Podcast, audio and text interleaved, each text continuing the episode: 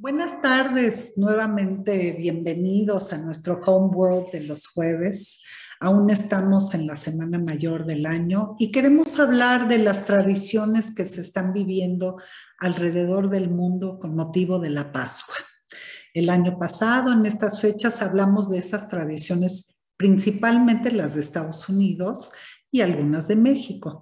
Pero el día de hoy haremos un recorrido por las tradiciones de distintos países alrededor del mundo y por supuesto hablaremos de las celebraciones de Semana Santa que en México acabamos de celebrar, pero que congregan cada año a miles de personas alrededor del mundo.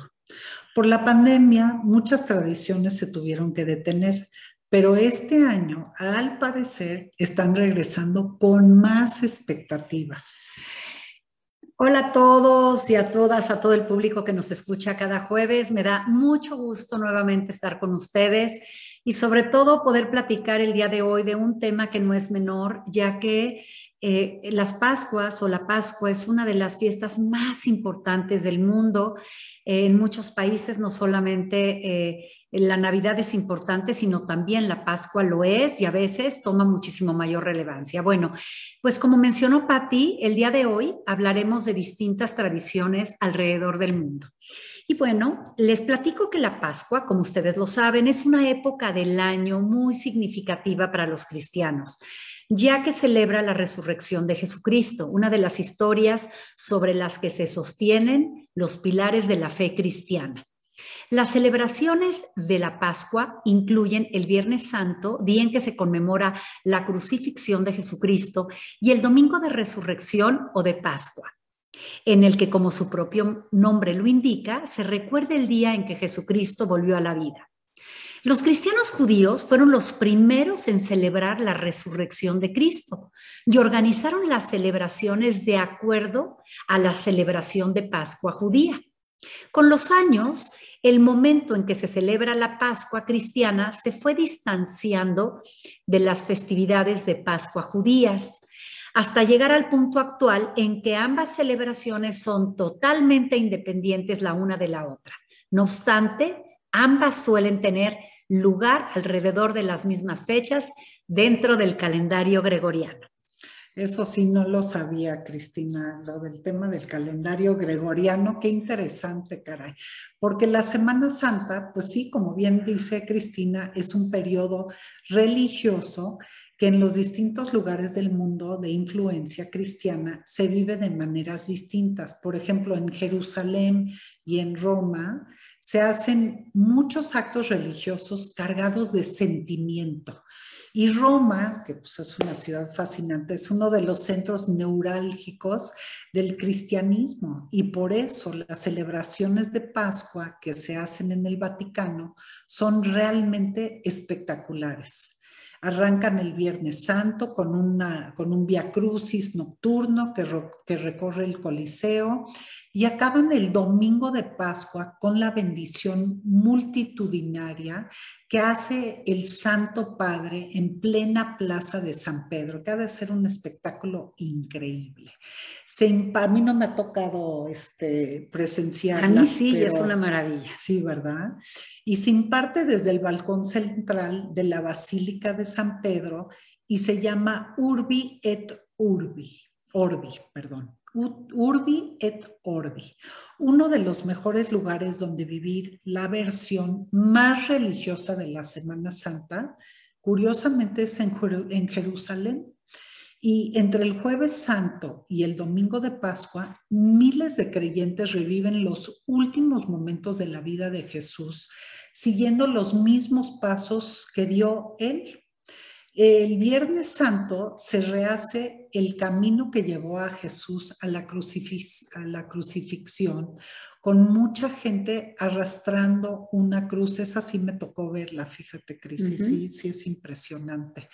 También van a misa a la iglesia del Santo Sepulcro, donde se cree que Jesús fue enterrado y resucitó. Mm. Fíjense, qué interesante todos estos datos que a veces pensamos que conocemos, pero hay una serie de particularidades que nos sorprenden, como, como es el caso de todo lo que hemos ido mencionando. Y bueno, por ser una fiesta religiosa, la mayoría de las celebraciones de Pascua son comunes en todas las partes del mundo cristiano. Debido a su actual naturaleza más comercial, la Pascua es celebrada por personas que no son cristianas también.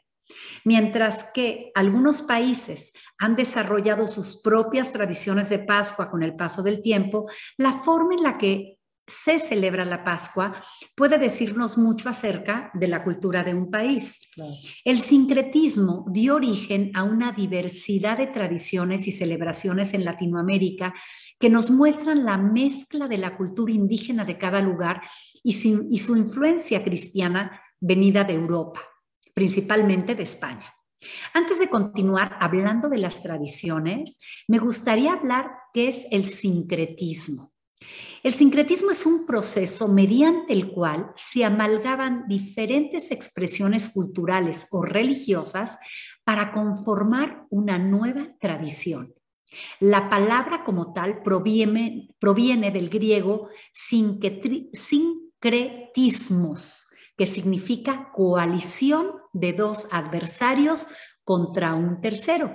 El concepto de sincretismo ha sido empleado por la antropología cultural para referirse al proceso mediante el cual dos tradiciones diferentes que se ven obligadas por alguna circunstancia histórica a convivir durante un prolongado periodo de tiempo, experimentan una gradual asimilación a los elementos culturales de la otra dando como resultado una expresión cultural nueva y única, formada a partir de la mezcla de ambas. Fíjate, Cristina, que, que, en México escuchamos muchísimo la palabra sincretismo porque finalmente somos una cultura que fue pues colonizada por los, por los españoles, entonces siempre hablamos sobre ese sincretismo entre la cultura indígena y la cultura española y bueno, qué bueno este, entender, ¿no? Porque a veces usamos esos términos y no, no estamos tan seguros de lo que estamos diciendo. Exacto. Pues muchas gracias por aclararlo. Y sí, son muchas las tradiciones en América Latina como resultado precisamente del sincretismo. Y les voy a platicar sobre algunas tradiciones que realmente se me hicieron muy interesante como resultado del sincretismo, porque en El Salvador, que mi hermana nació en, en San Salvador, eh, se celebran procesiones. Una de las más conocidas y de fama mundial es la del Santo Entierro del Cristo. El Viernes Santo por la tarde y que se extiende hasta el sábado por la mañana. Entonces es una celebración que dura muchas horas, hagan de cuenta que es una super fiesta, ¿no? Este, pero bueno, eh, son características las alfombras en el suelo por donde pasa la procesión, eh, verdad, que son verdaderas obras de arte. Este, y las comidas típicas tradicionales en esas fechas son el pescado seco envuelto en huevo, los dulces de frutas y miel de panela elaborada con melaza de caña de azúcar y las torrijas. Y bueno, pasando a otro país que es Guatemala, que es nuestro gran vecino, en Guatemala la Pascua es la celebración cultural más grande del país y ahí se realizan marchas fúnebres o solemnes que dan pauta a los autos sacramentales dedicados a la resurrección de Cristo. Y uno de los elementos más característicos de la Semana Santa guatemalteca son las alfombras de serrín, flores o frutos que son un ejemplo más del nuevamente el sincretismo religioso y cultural en cuanto a la gastronomía. Este, eh, bueno, ahí en cuanto a la gastronomía, eh, el bacalao a la vizcaína, el pescado seco, las torrejas y, y los molletes, mm, ya se me antojaron, son platos propios que se comen desde el miércoles de ceniza. ¿Cómo ves, Cristina? Y bueno, en Perú, que es un país maravilloso. Ahora sí que es el país, yo creo que más similar a México, ¿no? Por su riqueza cultural, evidentemente. Exacto. En Perú, las manifestaciones religiosas católicas heredadas de los españoles son las solemnes procesiones del Cristo yacente o del Santo Sepulcro y se unen eh, los mercados artesanales, las corridas de toros y las bandas musicales. Este, en las ventanas de las casas, que este es un dato bien lindo, por donde pasa la procesión, se colocan refinadas piezas de tapicería aterciopeladas con franjas de oro, telas y alfombras brillantes que las familias reservan especialmente para esa ocasión. O sea, imagínate qué lindo se ha de ver. Mm. Y en cuanto a la gastronomía, la costumbre es degustar 12 platos típicos distintos que incluyen desde sopas y potajes a base de pescado seco, trigo y oyuco, hasta los deliciosos postres como los dulces de manzana y de maíz. Fíjate, qué, interesante eh, el poder hablar de esos países que son tan cercanos, pero a veces son tan desconocidos para nosotras. Y bueno, en Colombia, que está un poco más lejos, en la ciudad de Popayán, las procesiones de Semana Santa tienen una larga tradición de más de 400 años. El derecho a un barrote y la participación en la procesión como carguero Generalmente se hereda de padres a hijos y se considera todo un privilegio. Se tiene la costumbre de encalar todas las fachadas del centro histórico. En estas fechas, para el paso de las procesiones. También son llamadas procesiones chiquitas, protagonizadas por niños de 5 a 11 años y se realizan una semana después de Semana Santa. Creo que esto en México no lo vemos. Generalmente Sabemos que las procesiones son realizadas por adultos principalmente, pero en Colombia tienen como esta celebración en chiquito. Qué, curioso. Y fíjate, en el Ecuador, la tradición de Pascua es el arrastre de caudas. Consiste en que cada miércoles santo se celebra esta ceremonia en la Catedral de Quito, conocida también como la Reseña. Y sí, es una gran catedral en la que yo he estado eh, eh, ahí y, bueno, es enorme. Eh, me acuerdo que, que, subí hasta arriba, hasta las torres, y fue uno de los días que sentí más vértigo en mi vida. Pero bueno, eh, interesante que en El Salvador un cortejo formado por el obispo y los canónigos se desplaza hacia el altar vestidos con unas capas negras que se llaman las caudas, donde se tumban boca abajo en el suelo. Una vez Allí el obispo toma una enorme bandera negra con una cruz roja en el centro y la agita varias veces sobre el altar, sobre el público y sobre los canónigos. Es un acto muy singular, te puedes imaginar. La bandera es el signo del reinado de Cristo, enlutado por la pasión y enrojecido por la sangre triunfadora. Parece que, es un, que, este rito fue llevado a América en la evangelización católica por los españoles, pero parece que su origen es más antiguo, ya que la batida de la bandera era una ceremonia fúnebre practicada por el ejército romano. Fíjate cómo las raíces se extienden hacia, hacia la época de los romanos. Imagínate. qué padre, ¿no?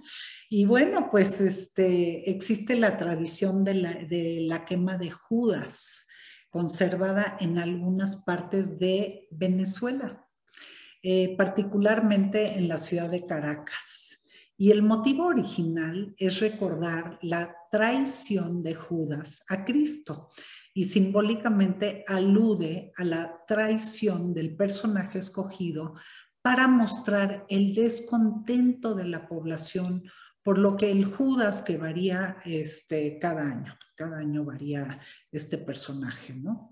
Y bueno, se confecciona eh, un muñeco con telas, ropas viejas y trapos, eh, relleno con fuegos artificiales que aportan los participantes de la quema de, la de cada comunidad y, este, y que se explotan una vez que el Judas es ahorcado, o sea, muy simbólico el tema. Y bueno, eh, vayámonos un poquito más al sur, al Brasil, este, y mucha gente ahí en Brasil mantiene la costumbre de realizar muñecos de paja que representan a Judas Iscariote, quien se dice que traicionó a Jesús para, posterior, para posteriormente eh, apalearlos.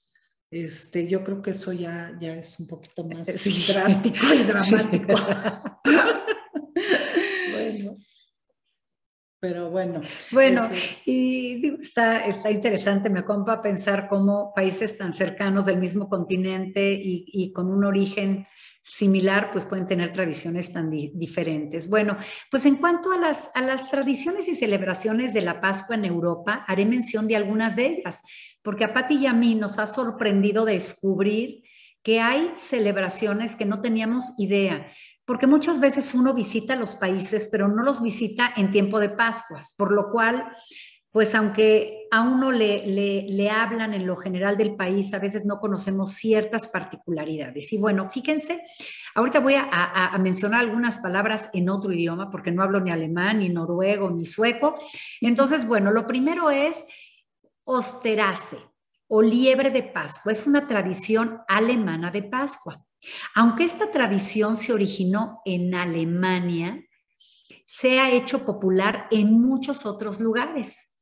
No obstante, en otros países, Osterase no está representado por una liebre, sino por un conejo, que se parecen, pero no son lo mismo. ¿sí? La búsqueda de los huevos de Pascua es una costumbre muy común que hace disfrutar a los niños y esperar esa época con mucha alegría. Además, los huevos suelen aparecer como decoraciones en los árboles o en las calles. Eso es muy lindo. Eh, a mí me ha tocado estar en Alemania y ver esos árboles con esos eh, huevos que penden de un hilo en el árbol y se ve muy lindo, muy, muy bonito. Es como el árbol de Navidad que penden las esferas, ¿verdad? Entonces, además los huevos suelen aparecer como decoraciones en árboles o en las calles, como les decía. En estas fechas no es extraño encontrarse con árboles de los que cuelgan también eh, una serie de adornos coloridos de Pascua. Tras la caída del sol el sábado, pero antes de que amanezca el domingo de Pascua, se celebra una vigilia en las iglesias. La tradición de Pascua alemana ha influido fuertemente en muchos países, pero principalmente en Estados Unidos. Es el caso que tenemos del, conejillo de Pascua, en el que un hombre disfrazado de conejo de Pascua reparte en cestos de mimbre eh, una serie de huevos entre los niños, ¿sí? los cuales se esconden en un parque o un jardín. Esta escena tan típica de la Pascua en Estados Unidos, eh, pues fue una costumbre importada de Alemania en el siglo XVIII con los primeros inmigrantes de este país. Y como lo comentamos el año pasado, desde 1878, la Casa Blanca abre su jardín para hacer una competición infantil de egg rolling, un juego que consiste en hacer rodar un huevo por el césped de la residencia presidencial. No sé si nos quieras platicar más acerca de, esta tradición, Pati.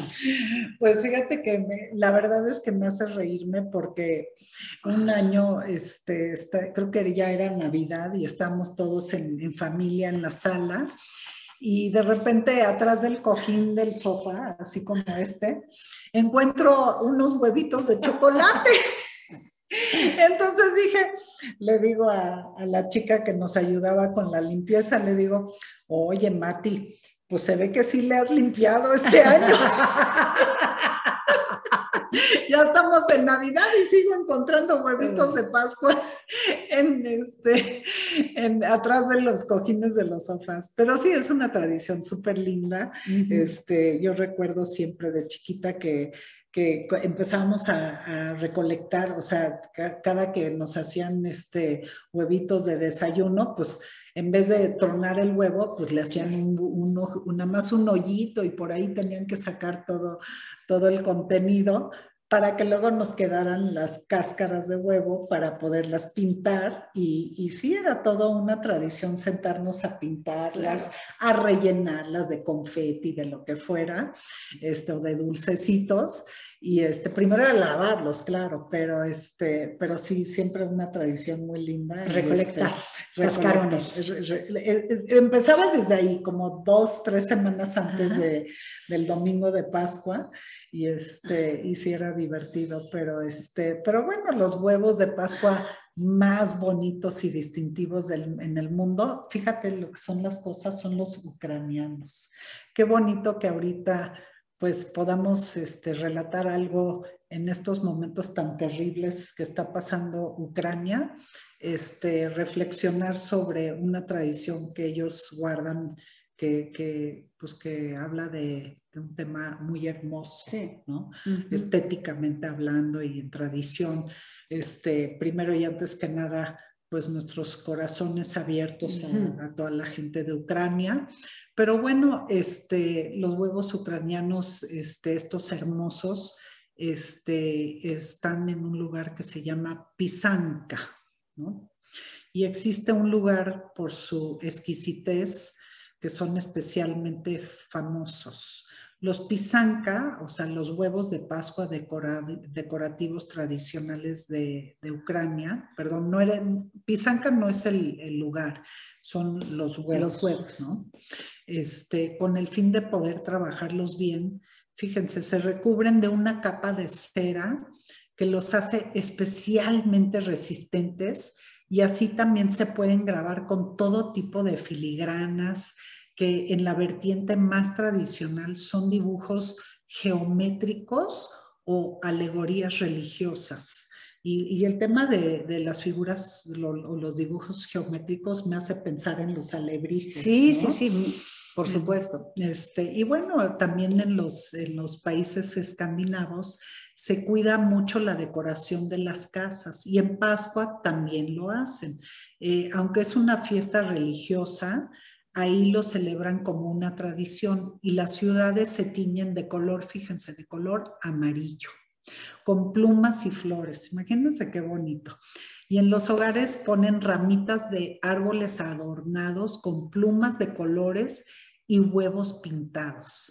Y los niños se visten de bruja con pañuelos en la cabeza y la cara pintada y pasan por las casas para pedir huevos y golosinas y a cambio cantan canciones. Ahí pareciera un sincretismo entre los villancicos y entre Halloween. exacto, exacto.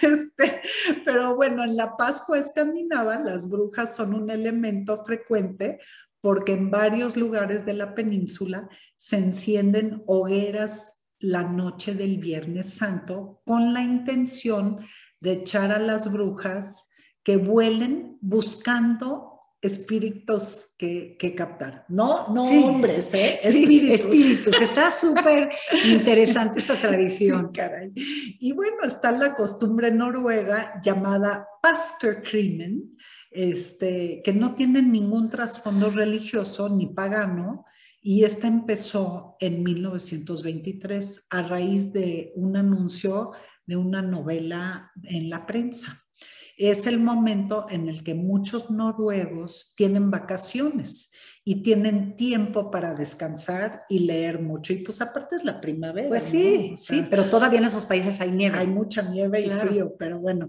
Y suelen hacerlo en cabañas en la montaña o cerca del mar.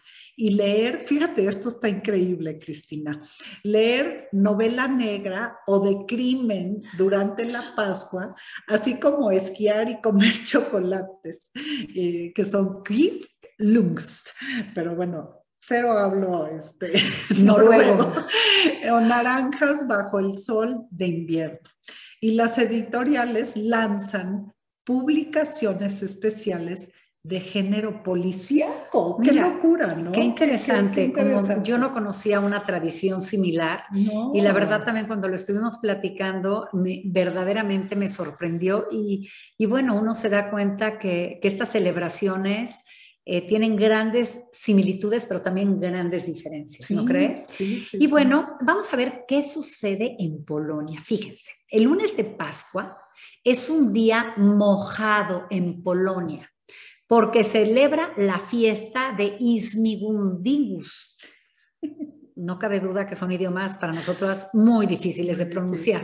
Bueno, este Siningus Digus eh, es el grupo, un grupo de jóvenes se mojan los unos a otros en las calles, lanzándose cubos con pistolas de agua e incluso a golpes de, manguera.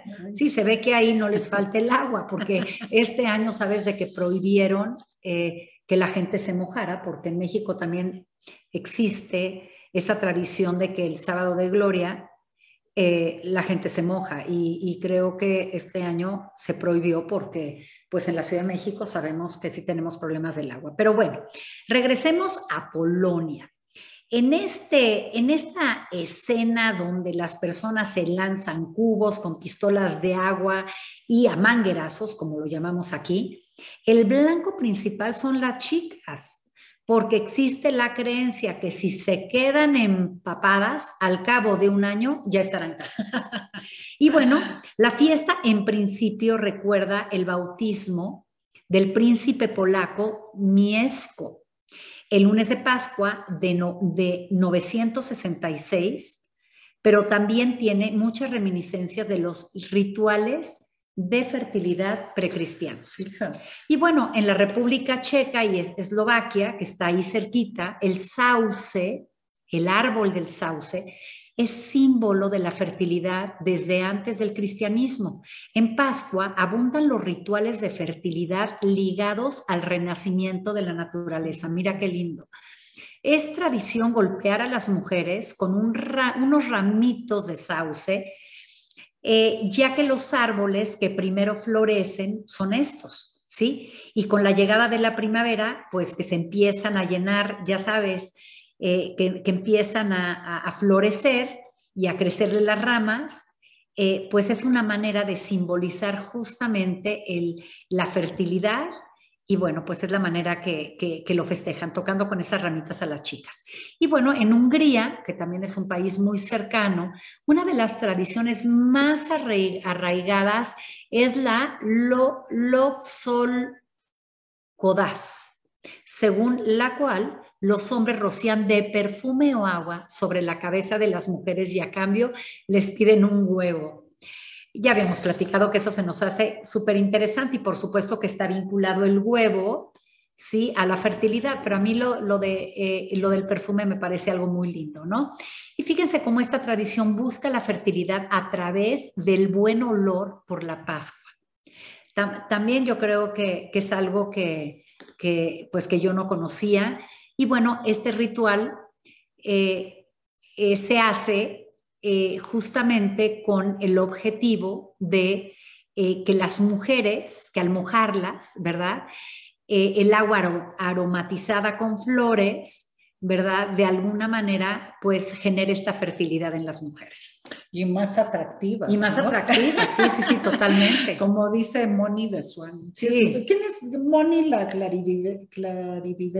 No, Moni de Swan es... No, Moni de Swan es otra, es otra persona. Es otra persona del gobierno.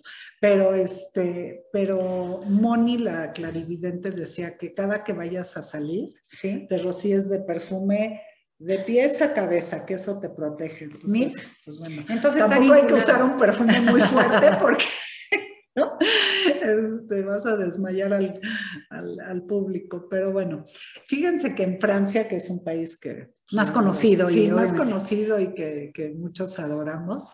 Este, Francia es otro país con una larga tradición, obviamente católica, por lo que la Pascua es una celebración religiosa extremadamente importante.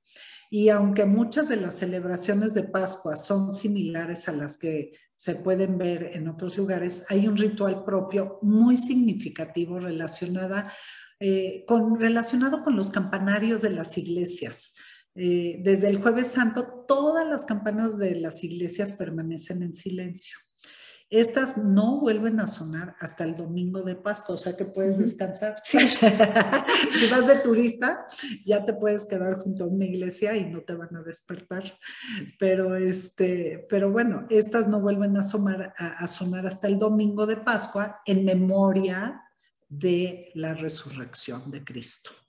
Esta popular tradición se conoce con el nombre de Le Cloche de Pax, las campanas de Pascua. Se creen que todas las campanas de las iglesias francesas vuelan hasta el Vaticano, llevándose consigo la pena de todos aquellos que están de luto por la muerte de Cristo.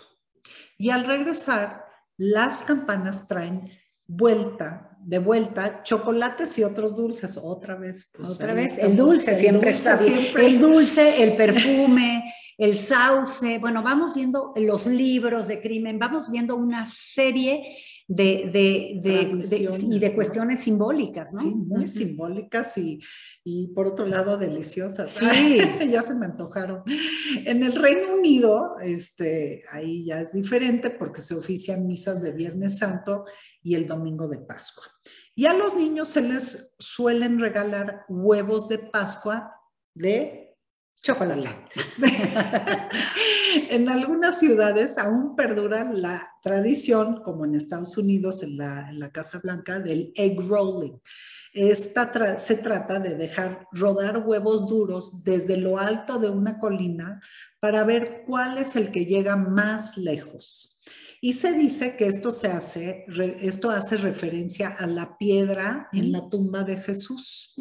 Eh, el resto de las costumbres, incluida la presencia del conejo de Pascua, son bastante típicas. Y no obstante, hay otra tradición que es más exclusiva del Reino Unido, eh, que se llama los hot cross buns, un tipo de panecillos de Pascua. Te digo, sí, qué bueno que ya comimos, y no estaríamos hambrientas.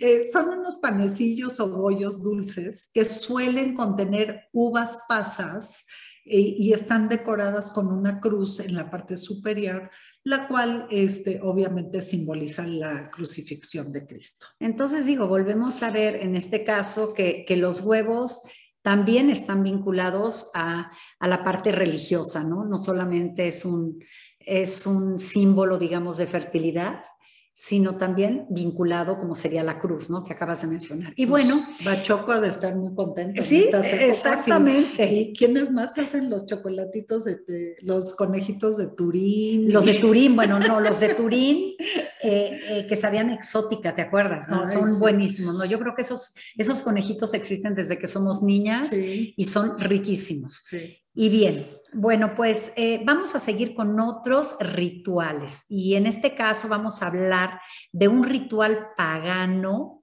que se realiza en la población siciliana de Prizzi, donde las tradiciones de Pascua son únicas. Fíjense, el domingo de Pascua por la mañana corren por el pueblo tres demonios con máscaras de zinc que tientan a la gente con dulces con el objetivo de coger su alma.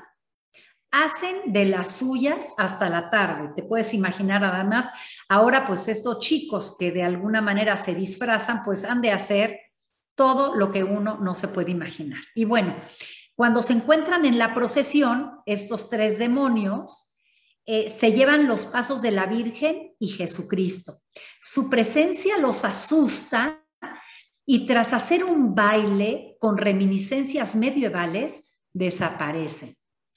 Otra tradición, vámonos a ir un poco más allá eh, del Mediterráneo, se llama cerca Asia Menor. Esta tradición griega en la isla de Corfú, pues hay que ir con mucho cuidado, porque eh, de lo que se trata esta tradición, Patti, es de romper objetos de cerámica lanzándolos por la ventana. Sabemos de que es una tradición y para los que hemos estado en Grecia el romper los platos, pero aquí no son los platos que rompes en restaurantes, son los que te lanzan por las ventanas. Entonces, imagínense, los, los vecinos lanzan y rompen cazuelas, eh, botijos, tiestos e incluso se hacen versiones especiales de esos objetos de tamaño gigante. El origen de este ritual es incierto, como muchos otros. Hay quien cree que simboliza el renacimiento de la primavera y hay quienes piensan que tiene que ver con la costumbre de hacer una limpieza por el año nuevo litúrgico y hay quienes lo relacionan con los estruendos del Viernes Santo que se hacen en otros lugares como señal del duelo de Jesús. ¡Wow! ¡Qué interesante, caray!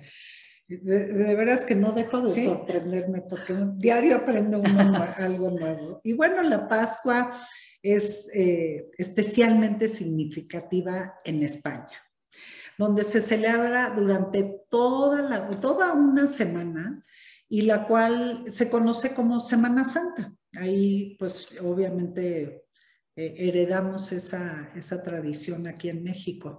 Y a lo largo de estos siete días tienen lugar muchas procesiones en las que se representa la crucifixión de Cristo. Estas procesiones suelen estar organizadas por cofradías o hermandades, ¿no? Y bueno, las tradiciones de Semana Santa se remontan a los tiempos de la Edad Media y son unas de las eh, celebraciones de Pascua más elaboradas del mundo. Aunque esta festividad sucede en toda España, es especialmente popular en Andalucía.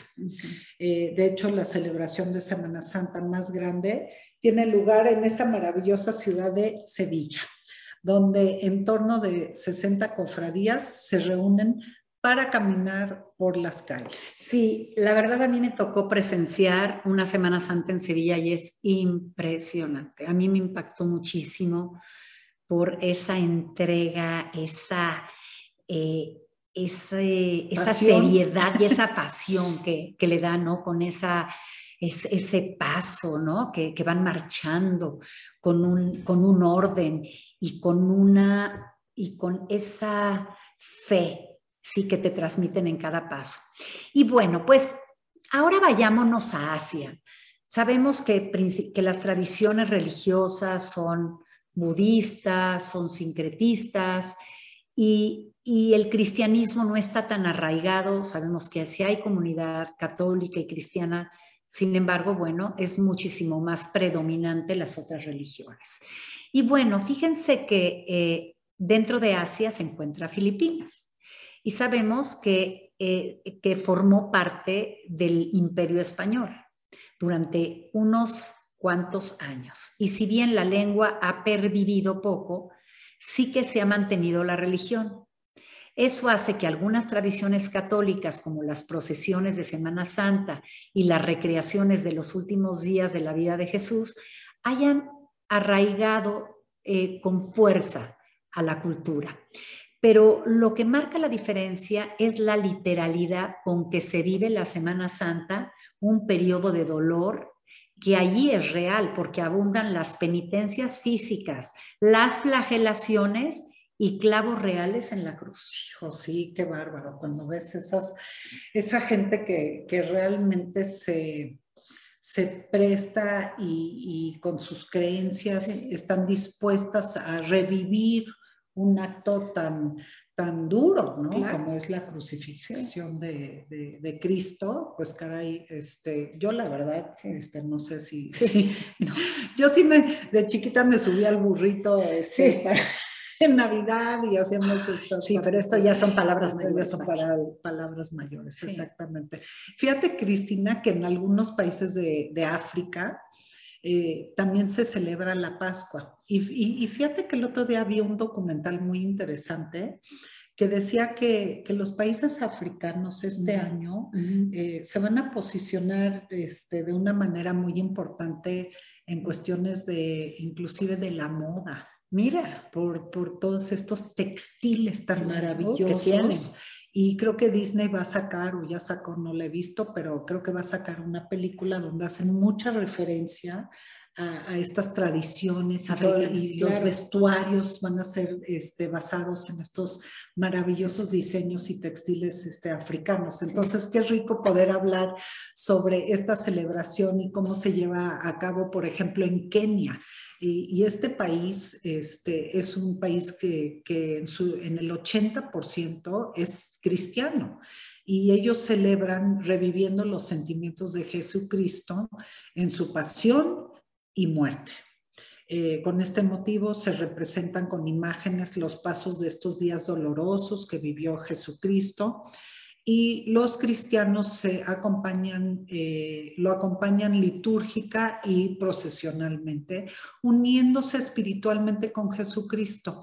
Sin embargo, en los últimos años hay países de Asia y de África donde los cristianos son perseguidos y asesinados por ser cristianos. O sea, no, no, no progresamos en este mundo. No puede ser que, en este 2022 sigamos hablando de, estas persecuciones religiosas. Es una pena. Pero bueno, en los últimos años han sido perseguidos cristianos de Siria, República Centroafricana, Sudán del Sur y Mali. Mali, que es un país tan chiquito y tan lindo, este, es, es, eh, da, da, mucha pena. Tenemos, eh, conozco un fotógrafo que, que ha hecho fotografías en Mali, ha, sido un hombre muy valiente que ha ido a fotografiar a estas criaturas y estas tradiciones y esta gente maravillosa en Mali y ha sido este impresionante ver esa colección de fotos porque finalmente, este, pues sí, son, son países con pues, extremistas musulmanes que están en desacuerdo con las tradiciones cristianas de Pascua. Y bien, eh, pues creo que hemos llegado hasta, hasta aquí, hablando de todas esas celebraciones, unas que quizás eran conocidas para ustedes, pero otras desconocidas.